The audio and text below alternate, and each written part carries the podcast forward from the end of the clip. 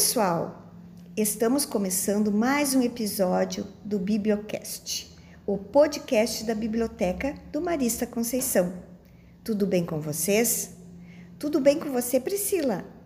Olá, Regiane. Eu estou bem e feliz em estar começando mais uma conversa sobre literatura.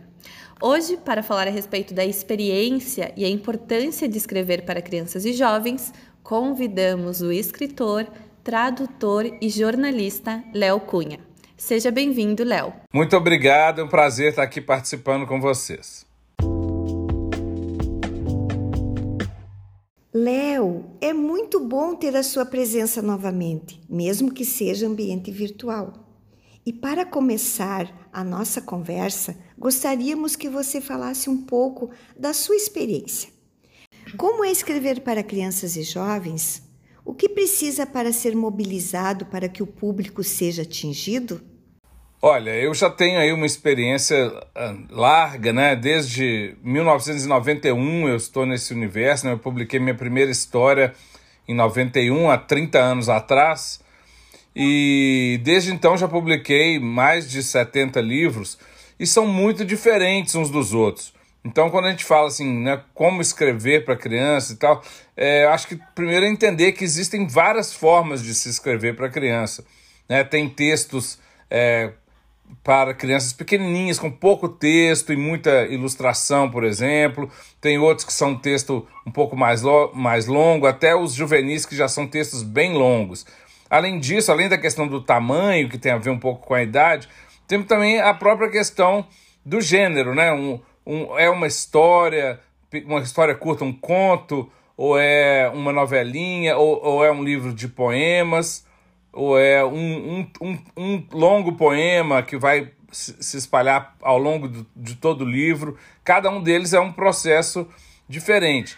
E além disso, tem o estilo de cada escritor, né? Alguns são mais ligados à, à, imaginação, à fantasia, ao, ao mundo do maravilhoso, outros são mais ligados ao, ao cotidiano, à realidade, né? falar do nosso mundo é, de uma maneira mais mais crua, mais real. Então, o, cada escritor vai ter a sua, a sua preferência, e às vezes o mesmo escritor pode passear em vários desses gêneros. O meu, o meu caso, por exemplo, como eu já tenho 70 livros e eu gosto muito de toda essa riqueza da literatura infantil, eu já experimentei tudo isso, né? Tenho livros para crianças pequenininhas, maiores, para adolescentes, tenho livros muito divertidos, tenho outros que são mais introspectivos e mais tristes, tem alguns que são pura fantasia, imaginação, e outros têm um pé na realidade. Então eu acho que o, importante é entender, primeiro entender toda essa diversidade que existe na literatura para saber é, cada projeto, cada livro, é, onde, por onde ele vai trilhar, né? E sempre respeitando a inteligência da criança, a sensibilidade, né? Então eu, eu nunca tento, eu tento nunca ficar explicando demais as coisas, né? É, é, é, nem mastigando muito, porque eu acho que a criança é inteligente, ela, ela percebe as sutilezas, né? Então eu acho que a gente não pode ser muito óbvio, né? Ficar pensando em, ah, vou passar uma mensagem. Eu, eu sou meio avesso a esse tipo de procedimento. É maravilhoso conhecermos a caminhada de um autor com tantas obras e tantas crianças e jovens atendidos por seus textos. É muito bom mesmo. E além disso que foi comentado, Léo, gostaríamos que você falasse um pouco do que pensa a respeito da literatura nos dias atuais. Qual é a importância de escrever para esse público, levando em conta também, claro, o mundo tecnológico? É, pergunta muito interessante, né? Quando eu era criança, por exemplo, a gente não tinha tantos estímulos é, como hoje, né? Não existia internet, não existia TV a cabo, é, mesmo videogames eram muito, eram muito, estavam começando ainda, né? Eram, eram muito precários ainda. E, e, hoje em dia a meninada tem muitos estímulos. E eu acho que é bom que tenham mesmo, é, acho legal ter o, ter o videogame, ter as séries, ter né, as músicas. Eu acho, eu acho que a arte e o entretenimento em geral ganha por ser muito variado. Mas eu acho que isso não pode tirar o espaço da literatura, né? Porque a literatura tem algumas coisas que ela faz muito bem, né? Por exemplo, ela nos põe na, na mente dos personagens ou dos narradores de uma maneira que nenhuma outra arte consegue. Né? Quando a gente está lendo um livro, a gente realmente mergulha no, no, ponto de vista daquele personagem, daquele, seja um narrador, seja um personagem daquela história. E, e, isso ajuda a gente a entender o mundo pelo ponto de vista dos outros, o que é muito importante nos, no, nos dias de hoje. Né? A gente está num mundo que é, tem muita intolerância, que tem muita, muito ódio, né? muita impaciência com as pessoas que são diferentes ou que pensam de forma diferente.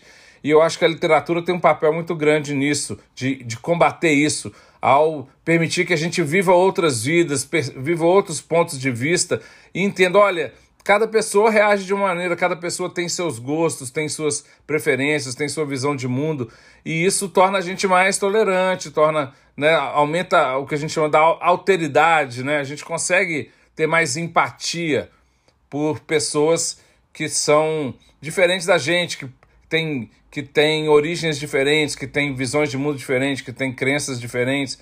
Eu acho que a literatura é muito importante nesse sentido. E Léo, para finalizar, se você pudesse indicar algum livro aos jovens de hoje em dia, qual seria esse livro? Pode ser seu ou de outros autores também. Olha, então, é... Entre os meus, né, eu, eu indicaria algum dos meus livros de crônica, que eu acho que são muito. que tem um impacto muito é, positivo assim, com a meninada. Eles fazem bastante sucesso, fazem divertir, mas também fazem pensar. É o caso, por exemplo, do Manual de Desculpas Farrapadas ou do Ninguém Me Entende Nessa Casa.